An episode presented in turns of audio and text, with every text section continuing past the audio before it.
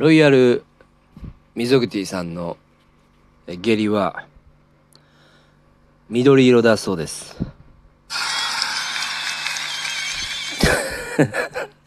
これ聞かれたらまずいな本人に。さあ始まりました。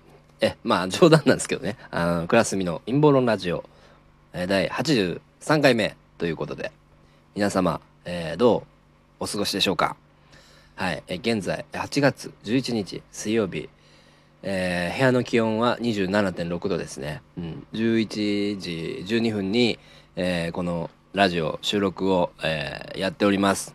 ということなんですけども。いやいやなんかあの私事なんですけどね。YouTube 結構伸びてんなっていう、うん感じがしますね。このきっとねラジオトーク聞いていただいてる方が登録してくれたのかなと思いますね。うんなんか一気に伸びてきてるんでうんなんか女装したりまあいろいろ女装してコンビニ行ったりとか あのあげたんですけどまあちょっといい感じだなっていうことで。うん。いや嬉しいですね。このまま普通に YouTube お笑いでやっていってうん。陰謀論とかじゃなくてね。うん。でまあ増えてねその 1000, 1000人とか行ったらめっちゃ嬉しいなって思いますね。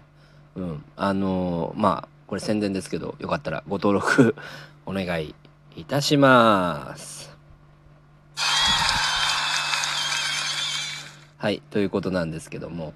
えー、っと今日はねうんあのー今言われてるロックダウンっすよ。ロックダウンなるんじゃねえかみたいなことね言われてますよね。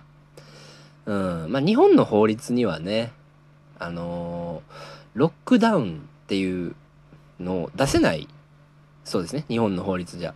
だから法律法律を改正してロックダウンした方がいいってね。あの全国の知事が、えー言っているということなんですけど、えこのまあどうなるかというと菅総理次第ですよね。うん。まあ、この、まあ、冴えない男ですよ。仕事できなそうな。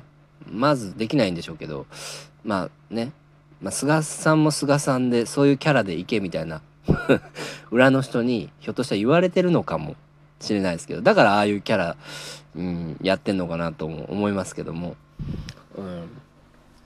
えーまあ菅総理の発言的には、まあ、過去の発言などを見ていくとうん菅さん的にはロックダウンはないのかなと私は思いますけどね。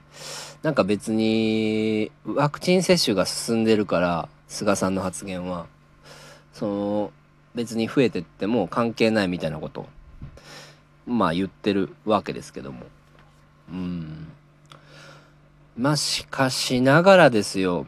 うんこれ、まあ、全国の都知事が、まあ、そういうふうに訴えかけるっていうのは結構ロックダウンになる、え可能性もあるのかなと、うん、思うわけなんですけども。まあまずロックダウンの定義ってのがわからない。うん。おそらく、まあ、緊急事態宣言以上のものということでね、まあ、制限をあの破った場合、まあ、処罰されるとか、うん、逮捕されてしまうとか、まあ、そういうことなのかなと、うん、思いますけども、ロックダウン、どうなんでしょう。まあ、いきなりなっちゃうって場合もあるんですけど、これもしなっちゃったら、なっちゃったで仕方ないんですけど、その、まあ、いろんな人のね、えー手当、うん、しっかりして、うん、もらわないと、した上でやらないと、うん、これ経済がえぐいことに、えーなっちゃいますんで、まあ、スーパーインフレとか起きちゃうからね、うん、かまずいんですけど、うん、クソほど潰れる企業も出てくるだろうし、ね、そこで売り上げ伸びる企業も、まあ、出てくるんでしょうからね。うん、ななんともまあ言えないですけど、まあ、かなり大半の企業やばい状態になるのかなって思いますね。うん、だけどまあ日本だからね、うん、この菅さんの発言聞いてく上で、うん、まあ予測してみるとしたらロックダウンではなく緊急事態宣言以上ロックダウン以下みたいなことになるのかな。これあくまで僕の予想ですけどね、うん、思いっきり外しちゃう可能性もありますけど。まあそれはそれでうん。仕方ないと思ってください。まあ話半分でねまあ予想ですから聞いてもらえればと思います。うん。もうでもロックダウンになったらね少しもう、うん、諦めちゃうしかないのかな。もうどうしようもないですよね。もしなった場合は、うん、まあないと思いますけども。はい。えー、まあ話は、えー、変わりますけども、えー、私ねあの生物兵器のことをまあいろいろこのラジオ放送で、え、言ってきているわけなんですけども。ロシアの方でね、まあ、このまあ前も言ったかもしれないですけど、まあ、天然痘の、まあ、古代の天然痘のウイルスが見つかったっていう、えー、ことがあの事実としてあるわけなんですけども、うん、古代の天然痘だからまたね古代じゃなく割と近代の方でね流行った、えー、天然痘ではないものなんですね。うん、これをまあひょっとしたらその保持してるっていうことで、うん、可能性はあるなと思って、まあ、厚生、えー、労働省のホームページ今僕見てるんですけども、えー、生物兵器テロの可能性が高い感染症ってのが載ってるんですよ。この厚生労働省のホームページに。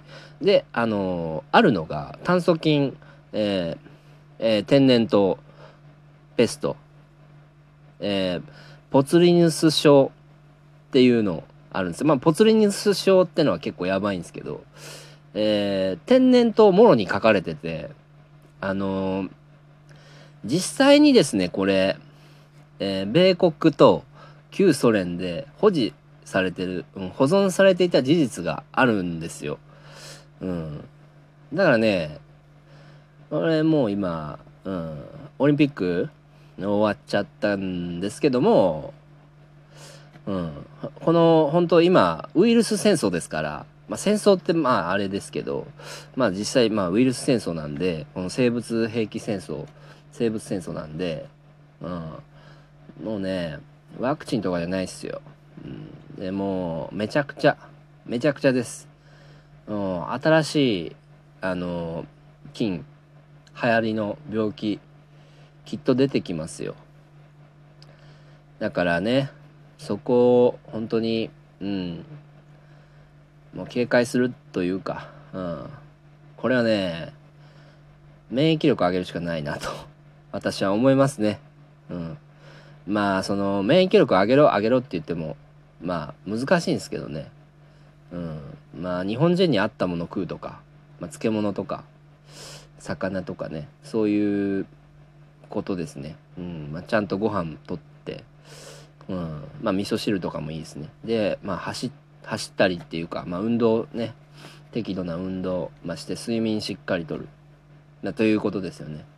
まあこれ睡眠しっかりとる。で飯をちゃんとしたものを食う。で運動ちゃんとちょっとする。っていうのがまあ一番この免疫力を上げる基本ですわ。うん。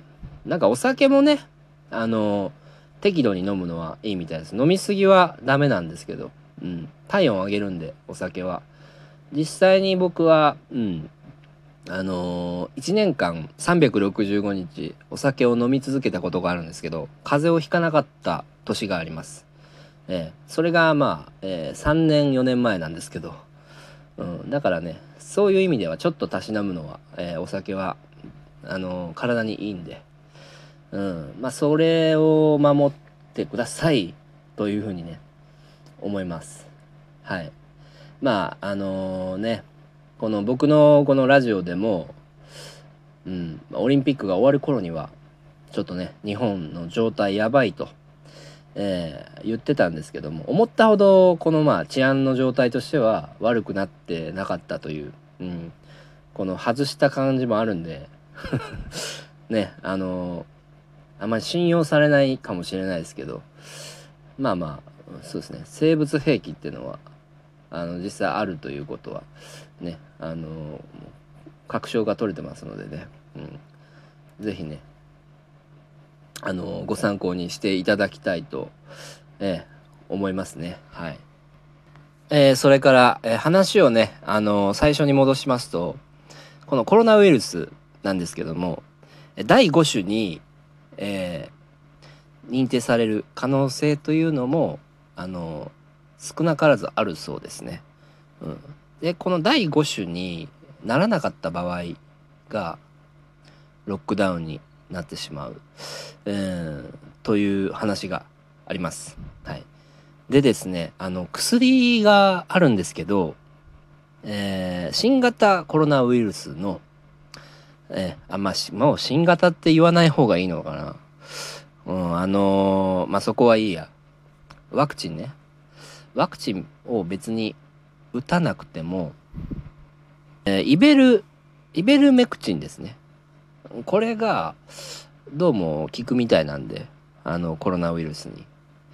なんでこれをまあ買っとけばいいっていう話があります。うん、まあこういう話って、まあ、知って大丈夫なのかな？まあまあまあ。まあ大丈夫か。販売されてるから。うん、であのこれ本当に重要なところなんですけど今日のお話でね。イベルメクチンですね。これあの覚えておいてください。あのこれをまあ買っておけばあのとりあえず安心ということでね。はい。えー、もう11分半やっておりますね。うん、ということなんですけども。いや本当に皆さんねあのー、いいねをいただきお聞きいただきね、えー、ありがとうございます。あのー、何度も、えー、しつこいかもしれませんが是非ね YouTube ご登録ねいいねなどまた貪欲ですけどもよろしくお願いします。今日は皆様ありがとうございました。またよろしくお願いいたします。